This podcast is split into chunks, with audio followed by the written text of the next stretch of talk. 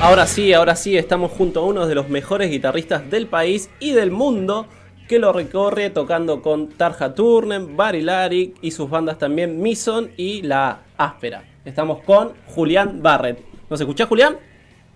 Sí, perfecto. Muy buenas noches. ¿Cómo les va? Buenas noches, Julián. ¿Cómo estás? ¿Cómo estás pasando la cuarentena? ¿Encerrado? ¿Saliendo Eh, un poco más? Eh, como todos, exactamente como todos, quizás con un poco más de responsabilidad que algunos. Pero me hallo muy bien, estu- estuve encerrado en muchos meses, prácticamente sin salir. Eh, al principio no sabíamos mucho de esta enfermedad, eh, no sabíamos mucho del virus, y a mí me daba real miedo, dado que yo soy un tipo que sufre mucho de los bronquios, eh, que tenga un problema más grave, pero bueno, después al, charlar con médicos, con el correr del tiempo, eh, nada, supimos que los que tenemos eh, asma del tipo alérgico no tienen el problema de salud tan grave como para temerle tanto, sino temerle como le tememos todos. Y bueno, eso hizo que me relaje un poco, pero no así tomármelo este, a, la, a la ligera y salir y hacer cualquier cosa, sino que me sigo cuidando, estoy en casa, trato de ver a la menos cantidad de gente posible y, y estoy bien, por suerte estoy bien, componiendo, grabando, eh, dando clases por Skype, cosa que nunca había hecho y me parecía horrible, pero dadas las circunstancias no me quedó otra que hacerlo. Así que con muchísimo trabajo, lo único que me falta es volver a pisar los escenarios. Claro, claro. Eh, tienen una fecha para el año que viene, ¿no? Tenían una para octubre y la pasaron para directamente para el Claro. 2021, con áspera. Áspera tenía el primer Luna Park el 11 de octubre, lo cual fue un garrón porque eh, se pasó para el 22 de mayo por todo esto. Eh, así que nada, estamos a- abocados a que ya se termine todo esto cuando esté la vacuna y, y empezar a preparar ese show en el cual todavía no ensayamos nada y estamos colgados con eso justamente por, por la situación. Claro. Bueno, eh, como saben, y lo dije al principio en la presentación, Julián es un guitarrista argentino que toca con Tarja Turner, eh, con Adrián Barilari, tiene sus bandas Mison y Áspera. Y te quería preguntar, Julián, eh, ¿qué te llevó a tocar la guitarra como tocas ahora? ¿Cuáles son tus influencias? ¿Qué música te gustaba de pibe? Mirá, yo arranqué escuchando música en casa, dado que se escuchaba poca, pero se escuchaba. Este, mi mamá escuchaba Piero, por ejemplo, discos, discos, no CDs, porque en la época que yo era chiquito No estaban los discos y los cassettes. Y, y mi mamá escuchaba Piero y escuchaba algunos temas, bueno, escuchaba Sandro también. Empecé a escuchar música, a prestarle atención en, esa- en ese momento hasta que mi hermano, que ya era un poco más adolescente, eh, o estaba entrando en la adolescencia, es un poco mayor que yo, eh, tenía algunos cassettes y yo los empecé a poner por, por, por, por, este, mi propia decisión, por mi propia voluntad, empecé a ponerlos en el, en el radio grabador y empecé a escuchar Soda Stereo, Riff, Papos Blues. Este, con eso arranqué, digamos, a darme cuenta que la música me gustaba. Después mi hermano, que ya entró en la adolescencia, se hizo más rockero, más heavy, y apareció ACDC, Metallica, eh, bueno, a nivel nacional, como dije, Riff, Papos Blues, Hermética, y, y bueno, y empecé a escuchar mucha música, me hice eh, fan de escuchar música desde muy chiquito, y bueno, cuando, cuando cayó una guitarra eléctrica en casa, inmediatamente me llamó poderosamente la atención, me despertó la curiosidad. Eh, al principio uno quiere hacer lo que hace el hermano mayor, y mi hermano mayor tocaba la guitarra, yo la imitaba, trataba de agarrarla porque él la agarraba y me gustó, me gustó la guitarra y, y empecé a, a- a interiorizarme más en el tema y a prestarle más atención cuando escuchaba música a la guitarra específicamente. Claro. Y un día escuché a Steve Bay, escuché a Joe Satriani, eh, escuché a Steve Ray Vaughan. Ya venía escuchando Papo, que es un gran guitarrista, un gran talento. Sí. Pero cuando escuché a estos monstruos que son, digamos, eh, de la guitarra moderna, quizás Papos de la vieja escuela, eh, Steve Bay, Satriani, Van Halen, este, todo ese palo moderno de la guitarra eléctrica me voló la peluca, me voló la cabeza. Y, ahí empecé a, influenciarme directamente de lo que escuchaba. Y, bueno, por supuesto, las bandas de heavy y de rock que tenían Guitar Hero, como eh, ACDC con Anguyan, con eh, Dimebag Darrell en Pantera, eh, mismo Metallica, más allá de que quizás Kirk Hammett no es el guitarrista y quizás hay muchos mejores, como Marty Friedman en, esa época en Mega, de todos otros, pero también me influenció Metallica eh, desde los riffs y de la composición. Así hasta que, bueno, fui moldeando mi estilo propio, que es este que mezcla tanto el heavy como el rock, como el blues, y, algo de funk, algo de, estilos quizás no tan heavy metal, y lograron que sea esta ensalada que soy hoy en día, que se puede escuchar muy, muy perfectamente en áspera. ¿Te acordás, Julián, cuál era la primera guitarra eléctrica que tuviste? Sí, por supuesto, la tengo hasta hoy en día acá y no es mía, todavía no la devolví. Era una Fime Stratocaster de los años 80. Eh, Fime es una marca de instrumentos nacionales, fabricación argentina de instrumentos musicales, eso, eso significa Fime. Y esa guitarra nos la prestó un amigo que sigue siendo amigo hasta hoy en día que es pianista, que fue mi profesor de piano cuando yo estudié piano, estudié con él. Y nunca se la devolvimos hasta el día de hoy. Y bueno, recién dijiste que tocas el piano. ¿Tocas algún instrumento? Me imagino que tocas el bajo también, pero ¿tocas batería o algún otro instrumento? Batería, bajo, guitarra y teclados. Por supuesto, eh, en el año 2008 decidí, después de ver un DVD de David Gilmour, que es uno de mis guitarristas favoritos, Pink Floyd, sí. es una de, otras de mis influencias este, bastante destacadas, porque lo escucho muchísimo. Pink Floyd fue algo que escuché muchísimo. Eh, más allá de que no se puede percibir a la hora de que uno escucha mis composiciones de metal, pero sí en algunos otros momentos.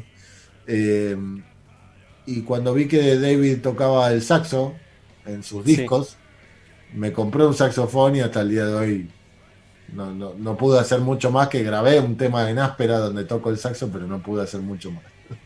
Claro. ¿Y seguís practicando muchas horas hoy en día? ¿Cuántas horas le dedicas a la viola, digamos? ¿Cuánto, cuánto le metes por día o, por semana quizás? Ya no me fijo en eso, digamos. Hay, hay periodos que sí, que estoy tocando mucho. Hoy, hoy es un periodo que estoy tocando mucho. En estas últimas semanas estoy tocando muchísimo la guitarra. Eh, tuve la suerte de firmar contrato con una de las compañías internacionales más importantes de guitarra, que es Ibanez. Eh, y nada, eh, yo ya tenía muchas guitarras Ibanez, pero en la firma de contrato me proporcionaron una nueva, que hacía muchos años estaba muy caliente con una S Series, y, me la dieron y estoy contento, feliz tocando muchísimo esa guitarra. Es como que los guitarristas que trabajamos esto durante tantos años, a veces no tenemos ganas de tocar la guitarra, pero nos motiva de repente tocar una nueva guitarra. Claro. O yo, por ejemplo, tengo, tengo más de 15 guitarras, debo tener 18, ponerle. Y hay veces que algunas las guardo y las dejo un año, dos, escondidas. Entonces de repente un día digo, voy a agarrarla. Y agarro esa guitarra y me entusiasmo y empiezo a tocar muchísimo. Y guardo otra que la estaba tocando mucho. Este, y me pasa eso, me pasa eso. Hoy en día estoy tocando muchísimo. ¿Tenés alguna favorita quizás eh, de todas las guitarras que tenés? Una que digas, esta es mi viola o... No, todas, todas, todas tienen sus características. No soy un hombre de, una sola guitarra, este, como lo es BB King, como, este, como lo, es Slash, que es únicamente la Les Paul. A mí me gustan las Les Paul, me gustan las Stratos, me gustan las Super Strat. Eh, hay guitarras con las que estoy muy caliente, pero por una cosa u otra no me las termino comprando, pero me encanta la Telecaster y no tengo ninguna Telecaster. Eh, claro. Hace muchos años un luthier me ofreció hacerme una gratis, me la regalaba para que yo tenga una Telecaster. Y, y bueno, no, seguí el, hilo de, de, la idea. Quedamos que nos íbamos a juntar y que en algún momento lo íbamos a hacer. Pero bueno, tampoco es que me daba un poco de calor el hecho de que el tipo me haga una guitarra y que yo después no le iba a usar tanto. Una Telecaster la usaría mucho en mi casa, pero no fuera de mi casa. Claro. Y no me pareció ético, capaz, eh, insistirle y él no me llamó más y quedó ahí. Pero una Telecaster es, es una deuda pendiente. También me gustaría tener una Flying B. Tengo la Flying A, que es casi una, una Flying B. Claro, sí, sí, sí. La que subimos en el, en el flyer de cosas está con la Flying A. Exactamente. Claro, claro. ¿Y cómo te manejas al momento de componer? Eh, ¿Arrancás por el riff, por el solo, eh, por la progresión de acordes quizás? Mis alumnos, mis alumnos me, me escriben, me, me escriben, perdón, me preguntan muchísimo sobre eso. Y es algo que no tiene respuesta, eh, digamos, no tiene una respuesta única. Arranco por donde sea y, y sigo por donde sea. Digamos, a veces me aparece un riff y toco y digo, uy, qué buen riff este. Otras veces arranco por un ritmo de batería y arriba de ese ritmo de batería compongo un riff. Otras veces eh, agarro el bajo y me pongo a componer una base de bajo y, y arriba de la base de bajo después le pongo una guitarra y una batería. Es muy relativo. Eh, lo que sí lo hago quizás es Sí, componer, perdón. está bien, está bien, es tarde. No, no, no es tarde para mí, yo re- recién arranco. Ah, ok, ok. Yo, yo me duermo de madrugada, pero justamente por eso. Este, no, eh, lo que nunca hago quizás y que, que- que es lo hice muy pocas veces es arrancar por una melodía vocal y componer arriba la canción arriba de la melodía vocal. Y eso me parece interesante y quizás lo empiece a hacer en el futuro porque eh, como yo no compongo generalmente las letras y eso queda tanto en Barilari como en Tarria Turunen, como Sí. en, en- en Áspera, eh, componen ellos eh, la, la melodía y la letra, entonces eh, la componen sobre mi canción, entonces eh, me parece interesante jugar con esa posibilidad, así que lo, lo- lo voy a hacer en el futuro. Ok, ok.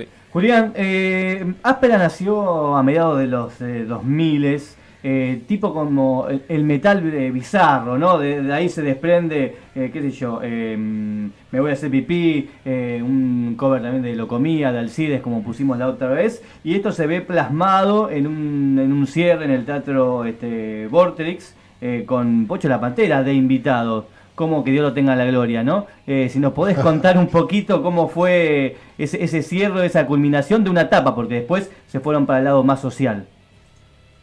Eh, sí, sí, no descartamos nuestro lado bizarro, todos los discos tienen su parte bizarra, pero es cierto que el disco a partir de Hijo de Puta empezó a ver un poco más de crítica y a partir de Viaje del Centro de la Verga, pura crítica social y pura este, canción contestataria a nuestra manera, con nuestro vocabulario, con nuestra, con nuestra forma, con nuestra estética en la lírica, que es eh, por supuesto lo que nos caracteriza, si no seríamos una banda más eh, del montón y no lo somos justamente porque nos caracteriza eso.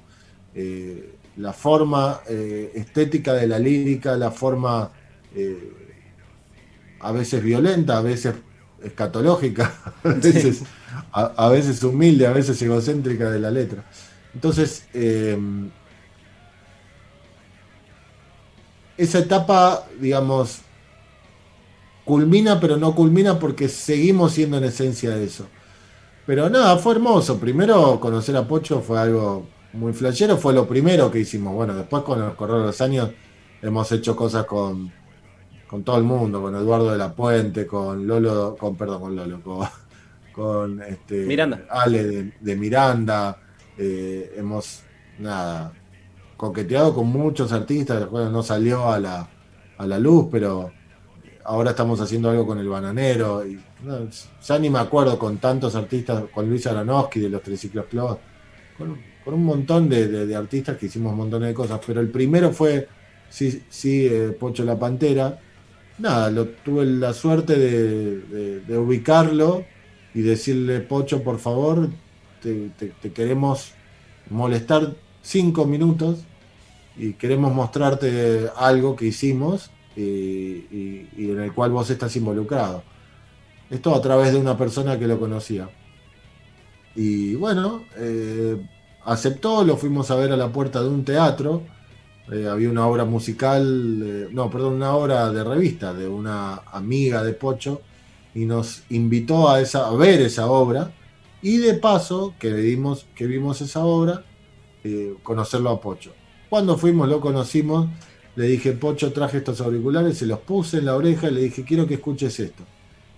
Cuando empezó a escuchar, el tipo empezó a poner unas caras terribles, se empezó a cagar de risa, me dijo, no. Y cuando vio que lo mezclamos con eh, comprarle un choripán, se sacó los auriculares y dijo, pero este tema tiene como 25 años, y se los ponía, no, qué hijo de puta lo que hicieron acá, y seguía, me encantó, me encantó, y ahí nomás le dijimos, Pocho, vos te subirías al escenario, vamos a presentar este disco y vamos a cerrar con tu tema. Y dijo, pero obvio, más vale que sí. Y, bueno, se recontracopó, vino de onda, eh, vino con su representante, eh, no vino a ensayar, vino directamente al show y la pasamos genial, la verdad que eh, un personaje bárbaro. Y después quedó una amistad.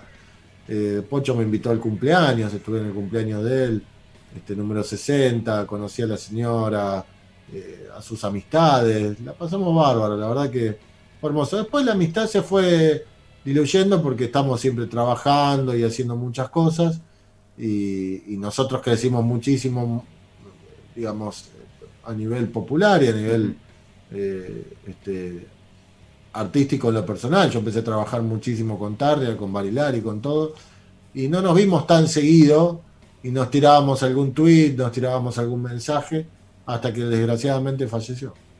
Y bueno, después quedé en contacto con la señora y tengo muy buena onda con la señora. Y, bueno, quedó ahí. Julián, eh, te quería preguntar, eh, ¿qué disfrutas más? Eh, ¿Tocar en vivo o estar en el estudio? siempre veo los videos de, Áspera que están tocando, que están grabando y son muy divertidos, la verdad. Y te quería preguntar, ¿de qué disfrutas más o si disfrutas de las dos por igual? No, no, disfruto, realmente disfruto de tocar en vivo. Para mí el estudio es una situación estresante, eh, insoportable. no, no, no me gusta. Este, trato de trabajar lo más rápido posible, trato de no quemarme la cabeza, no enroscarme mucho, porque no. Para mí el estudio, la grabación y la mezcla es trabajo. Para mí tocar en vivo no es trabajo, para mí tocar en vivo es jugar, es disfrutar, es, es como si fuera un partido de fútbol. El entrenamiento y la charla táctica me rompen las pelotas, como a todos. Por supuesto que es hermoso, no estoy hablando eh, de que odio eso, pero si lo comparo con, con, salir a la cancha a jugar el partido, lo otro me parece sumamente aburrido. Disfruto muchísimo y, y soy hiper feliz cuando escucho el producto terminado y digo, ah, la mierda, yo hice esto, ¿qué lo parió? Eh, escucho los discos de Áspera terminados y me encantan, me encantan y, soy, muy feliz con eso. Lo mismo me pasa con los discos de Barilari, con los discos de Tarria y, con los discos de Mason. Cuando lo escucho terminado digo, joya, ahora meterme al estudio es algo que eh, me estresa, me pone nervioso, quiero hacerlo lo mejor posible. Eh, trato de ser práctico porque también me rompe las pelotas estar ocho días probando sonido para grabar después un par de temas. No, trato de escuchar y decir, bueno, vamos por este lado y, no, no quedarme, porque si no, no se termina más y eso es lo que me molesta. Cuando los músicos entran al estudio y empiezan, y pero si corro el micrófono un milímetro para allá, y si lo corro para allá, y si voy por acá, y si... Y después escuchás nada, escuchás discos de, no sé, escuchás los Beatles y estaban grabados en cuatro canales y, dale, que poner rec y vamos y dale. Y suena todo para el orto. Y, lo que, y lo que se valora es la canción y el espíritu de la música. Entonces, yo voy por ese lado. Trato de que las grabaciones tengan espíritu. Con áspera, de reírnos, de cagarnos de risa, y trato de hacerlo rápido, no me pongo de que, uh, porque si, si, me, si hubiera estado 20 minutos más buscando la ecualización sonaría mejor. Porque podría sonar mejor, pero quizás sonaba peor, es tan relativo eso. Claro. Eh, vos mezclas en tu casa con tus parlantes, vas a otro lado, suena totalmente distinto. vas al auto, lo pones en el estéreo, suena totalmente distinto. Te pones los auriculares con tu celular y suena distinto. Si cambias de auriculares suena distinto. Entonces decís, nada, pongamos todo ahí, que sea una ensalada y que suene como tenga que sonar en cada lado y disfrutemos y démosle a la música espíritu y no tanta tecnicidad y tanto chiqui chiqui chiqui con este, con el botoncito ahí. Soy más así, no digo que es lo que está bien, de hecho creo que no eh, sería productivo que nadie me tome como ejemplo y que hagan las cosas bien. Yo no hago las cosas bien, pero así tuve la suerte de que he tenido cierto éxito, así que, pero es porque yo tengo mucha suerte, no porque esté bien como yo estoy haciendo las cosas. Estamos hablando con eh, Julián Barret, guitarrista de Áspera, entre otras agrupaciones. Y dentro del mundo de Áspera hay personajes particulares como el Rubio Salvaje o Trap Zombie. Te quería preguntar cómo llegan, cómo nacen eh, esos personajes y cómo se vinculan con ustedes. Eh, los chicos arrancaron como todos en la banda, éramos solamente cuatro músicos, eh, más dos músicos invitados que eran percusionistas, y esa era la banda. Con el correr del tiempo, eh, los plomos, porque el Trap Zombie, el Dino Garca, el Rubio Salvaje, eran plomos de la banda, fueron teniendo participación porque eran amigos, porque nos reíamos, porque la, pasábamos bárbaro. Empezaron a tener cierta participación, tipo, che, y si en este show pasa tal cosa, oh, dale. ¿Y quién lo hace? Y los pibes están ahí. Y bueno, que lo hagan los pibes. Entonces empezaron a, a, los pibes a encargarse de algunas cosas de showman, ¿viste? Y nada, se dio así y de repente pasaron a ser más showman con el correr del tiempo. Eh, el Rubio Salvaje tocaba la viola, era alumno mío, por eso lo conocí. Eh, él, siendo alumno mío me contaba que el sueño de su vida era ser asistente de una banda que, la roquee. Y yo lo llevé a, trabajar de asistente justamente por eso. Este, incluso fue de asistente a Lorien también. Este, en, otra época. Así que, y a Barilari también. Y bueno, con el tiempo empezó, él tocaba la viola, le dije, che, y en este tema, ¿por qué no me haces una segunda viola acá? Que yo a veces no soy tan amigo de los samples, ¿viste? De los samples. Claro. Eh, eh, y, tocar la parte de viola en sampleo y que suene disparada y que nadie la esté tocando me parece raro. A veces lo hago porque no queda otra, pero eh, teniéndolo a Leo ahí dije, y bueno, ¿por qué no te subí? Ya habíamos hecho el video del hijo de Cuca, de ahí surge el ruido salvaje.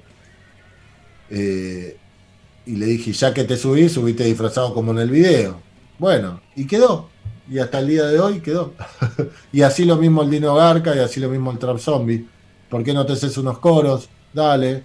Jorge Axos, alias Dino Garca, alias El Buitre, eh, es un gran cantante. Él cantaba en sus bandas y es un gran cantante. Entonces cuando dijimos, che, yo no puedo hacer este coro, mi hermano tampoco podía hacer este otro coro. Y bueno, ¿y por qué no, tenemos acá el asistente que es cantante de la puta madre? Bueno, subiste a hacer coros en este tema. Y después Richard se sintió re cómodo con esa idea, porque dijo, che, acá en esta parte yo puedo respirar, y él me tira este grito, y yo acá puedo respirar, y dale, y, y fue surgiendo, fue surgiendo. Ok, Julián, sabemos también que están haciendo streaming eh, con Áspera en Rompí la Primera y Lunes de Mierda. Sí, estamos desde hace tiempo eh, con Lunes de Mierda, ya van dos años. Este es el, segundo año, 2019, y, y, lo que va de 2020. Eh, además estamos en Twitch desde hace ya dos años y medio, casi. en mayo se cumplieron dos años. con Twitch eh, twitch.tv barra áspera oficial. Estamos en vivo en este momento, de hecho, por Twitch. Está ah, Richard. saludamos. Saludo a todos. No, no, no, no, no. Ah, no saludamos. No, no retiro el saludo. No están en este momento ustedes en vivo. Nos habíamos ilusionado. Ah, por, un, por cinco minutos No, no, está el Twitch de Áspera funcionando ahora. Están Richard, Fusti y el Rubio Salvaje hoy. Hoy está el Rubio Salvaje invitado en, en, Manqueando se llama el programa de twitch.tv barra áspera oficial. Y después estamos en áspera metal bizarro de YouTube, los lunes con lunes de mierda, los jueves con rompí la primera y subimos un programa de cocina que se llama Rabazafa una vez por semana tanto a Instagram como a YouTube. Son facetas que surgieron más fuerte a raíz de la pandemia, el aislamiento social y el no saber ya qué carajo hacer. dijimos, bueno, ¿por qué no hacemos un programa de música? Y bueno, ahí se rompí la primera. ¿Y por qué no nos tomamos más en serio Luna de Mierda? Que era un cachivache el programa al principio, éramos poniendo play a la, transmisión y hablar boludeces dos horas. Y ahora lo hicimos bien, con juegos en vivo, eh, con un montón de cosas y está buenísimo. Julián, ¿cómo ves el, panorama de acá al, futuro? Por ejemplo, bueno, todo el mundo se está reinventando. Eh, recientemente cerró el estudio de Emiliano Obregón, que será estudio virtual, sé que son conocidos suyos. Eh, ¿Cómo ves eh, la faceta, nada, el mundo del espectáculo y sobre todo de la autogestión? Sí, una triste noticia, lamentable para, para que sepas. yo conocí a Richard Áspero en ese en ese estudio. Eh, Richard Áspero, yo tocaba en Lorien, toqué durante 17 años en Lorien. Eh, y Richard Áspero cayó a ese estudio para hacer un trabajo de, un track interactivo de un CD. Nos conocimos, pegamos re buena onda, vimos que teníamos la misma locura y así nació Áspera. Áspera nació en ese estudio. Y la verdad que ayer se me piantó un lagrimón terrible. No lo pude llamar a Emiliano todavía porque no, no sabría qué decirle. Sí, no, un eh, momento muy complicado. Es muy duro, es muy duro para, para mí y, me imagino lo duro que debe ser para él después de 18 años, sí, 18 años consecutivos. ¿Cómo? Casi 20. Casi 20 años, sí. El estudio existe creo que desde el 2001, 2000 y que Emiliano se hizo cargo al 100% del estudio del año 2002. Y yo fui parte de ese estudio y parte del staff durante años. Yo trabajé en ese estudio como técnico, además de que ahí grabé todos los discos de Lorian en los que participé, menos el primero que estuvo en la nave de Osborne, primero y segundo, perdón. Eh, y grabamos las voces de Áspera, del primer disco, de Bizarra Actitud de Seguir con Vida, porque lo demás lo grabé en mi casa, porque yo ya tenía la PC y aprendí en, aprendí en virtual a grabar, y en mi casa, en mi computadora, grabé el disco, y lo mezclé y grabamos las voces en el estudio de Emiliano. Eh, y bueno, y montones de cosas más pasaron en ese estudio, montones de cosas más que son geniales, que son geniales.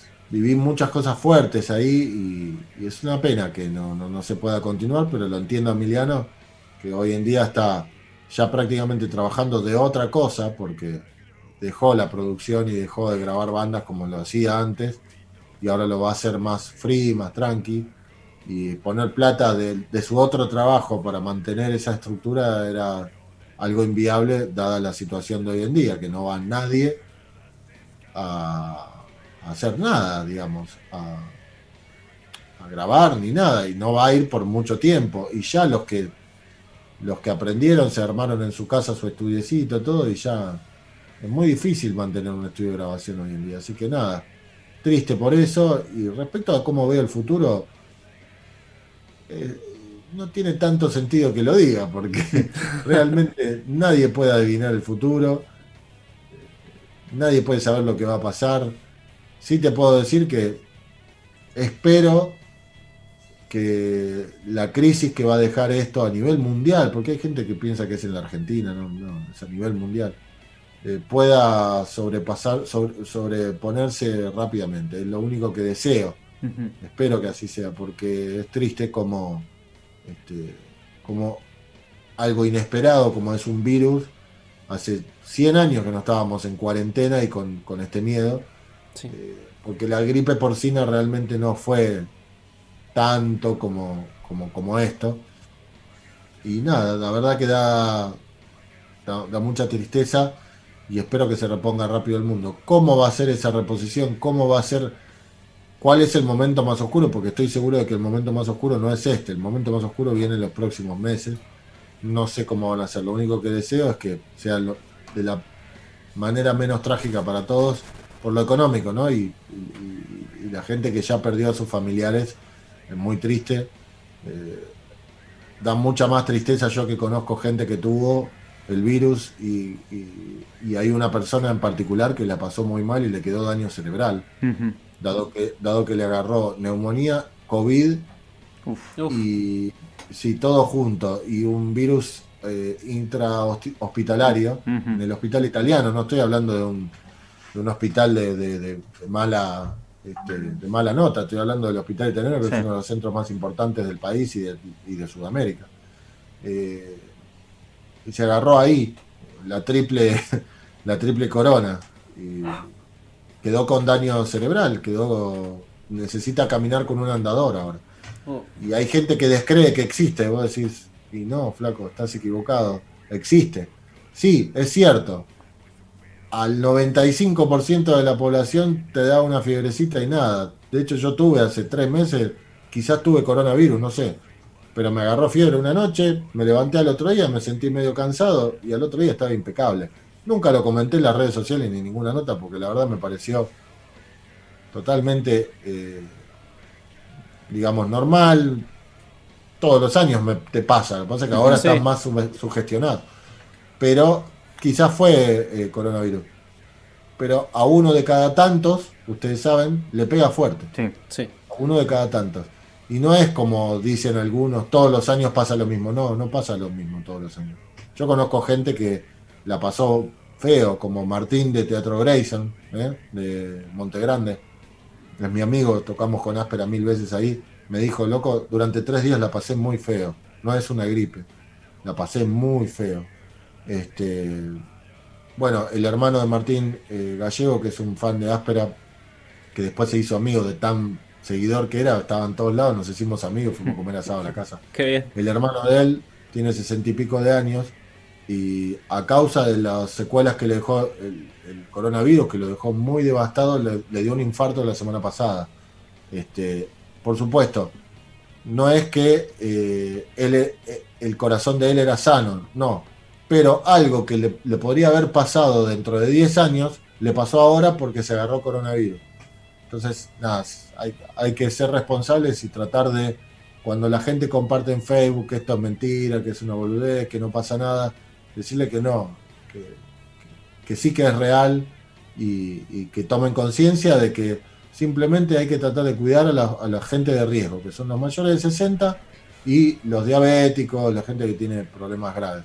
Los demás, está todo bien. A mí no me va a pasar nada, a la mayoría no le va a pasar nada. Y los anticuerpos duran aparentemente solo tres meses, cuando te agarran Uf. la segunda es más fuerte, pero nadie se está muriendo de los que no tienen ningún problema de salud, así que eh, el problema es que ataca a la gente de riesgo, así que nada, seamos conscientes de esta mierda y cuando esté la vacuna, por favor, que todos se la den porque es hiper necesario.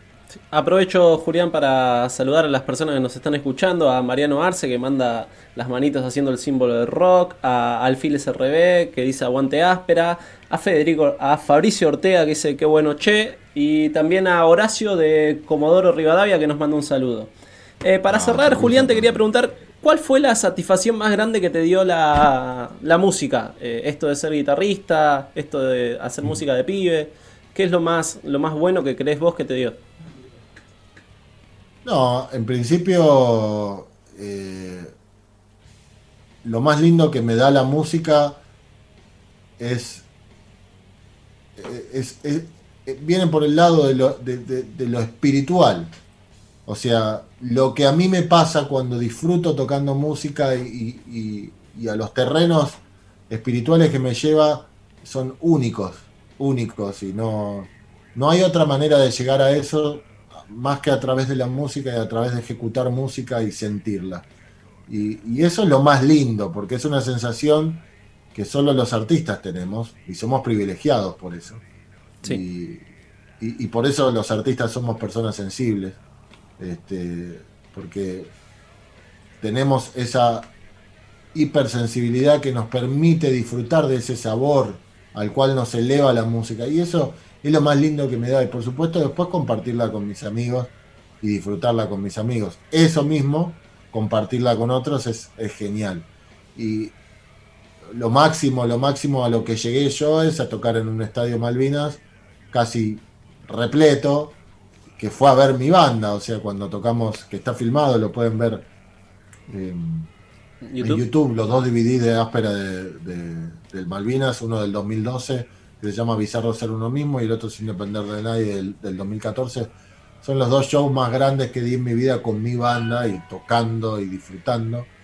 Y, y compartir esto que te estoy hablando, que no hablo de una cuestión espiritual, eh, digamos, yo soy una persona escéptica a lo que voy, Claro, no claro. es una cuestión mística ni nada, no, no. Hablo del espíritu en forma filosófica, no real, no creo en el espíritu, no creo en nada de todo eso.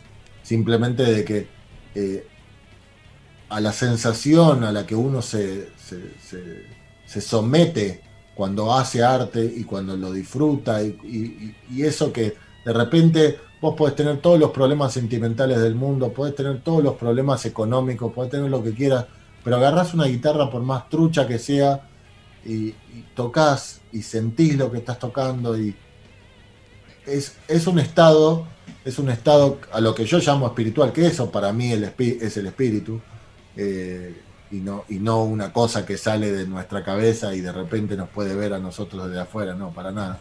A eso es a lo que yo llamo espiritual y, y, y nada, y es algo que es, es único, es hermoso y, y- y nada, y creo que es lo más lindo que nos pasa a los artistas, poder sentir eso al eh, ejecutar arte. Igualmente, el show más grande va a ser el 21 de mayo del 2021 en el primer 22, lunes. 22, perdón. un día antes, anda un día antes. Eh, y quédate a dormir ahí, en el Luna Park, primer eh, Luna Park de Áspera, esperemos. Y adelantame mañana, jueves 20-30, aquí van a tener invitado en este ciclo de charlas que ha pasado el Ruso Berea, el Tano Romano, Walter Mesa, entre otros. Sí, sí, el, mañana va a estar Ariel Pozo, que es un guitarrista influencer de las redes, tiene su foro desde hace más de 20 años, el musiquiatra, eh, un, un, digamos, un gurú en lo que es tema de guitarras, pedales, equipos, la tiene muy clarísima, además es guitarrista muy grosso, toca con Miguel Mateo desde hace muchos años, lo acompaña en todas sus giras por todo el exterior y por todo el mundo, así que un crack total. Además va a estar Inazulina, que es la banda de Caro, que es eh, la mujer del Chizo de la Renga. Va- nos mandó su actualidad, también nos mandó su actualidad una banda de acá, de zona, eh, creo que es de La Ferrere, de San Justo, no recuerdo bien. eh, una banda de rock que barrial que nos mandó su actualidad. Y voy a estar contestando preguntas de todo tipo, así que va a estar hermoso. Voy a dar, como siempre, en el final del programa, una mini clínica donde yo agarro el WhatsApp y todo el mundo me puede preguntar lo que quiera. Excelente. Bueno, eh, te agradecemos un montón eh, por haber estado, Julián. La verdad que es un orgullo para nosotros tenerte. Te admiramos un montón. Te fuimos. El otro día me saltó el recuerdo de Instagram que hace un año estuve en, en XLR en San Miguel viendo Áspera, así que nada. Tener justo No, en esta semana es un, es un golazo. Hermoso show, hermoso show. Bueno, no lo estás viendo, pero estás llorando en este momento de la emoción. ¿eh? Decir, ¿eh? Sí, sí. Bueno, Julián, eh, te agradecemos un montón y bueno, nos vemos en el Luna Park. Por favor, amigo, seguro, más vale que sí. Hasta luego, Julián.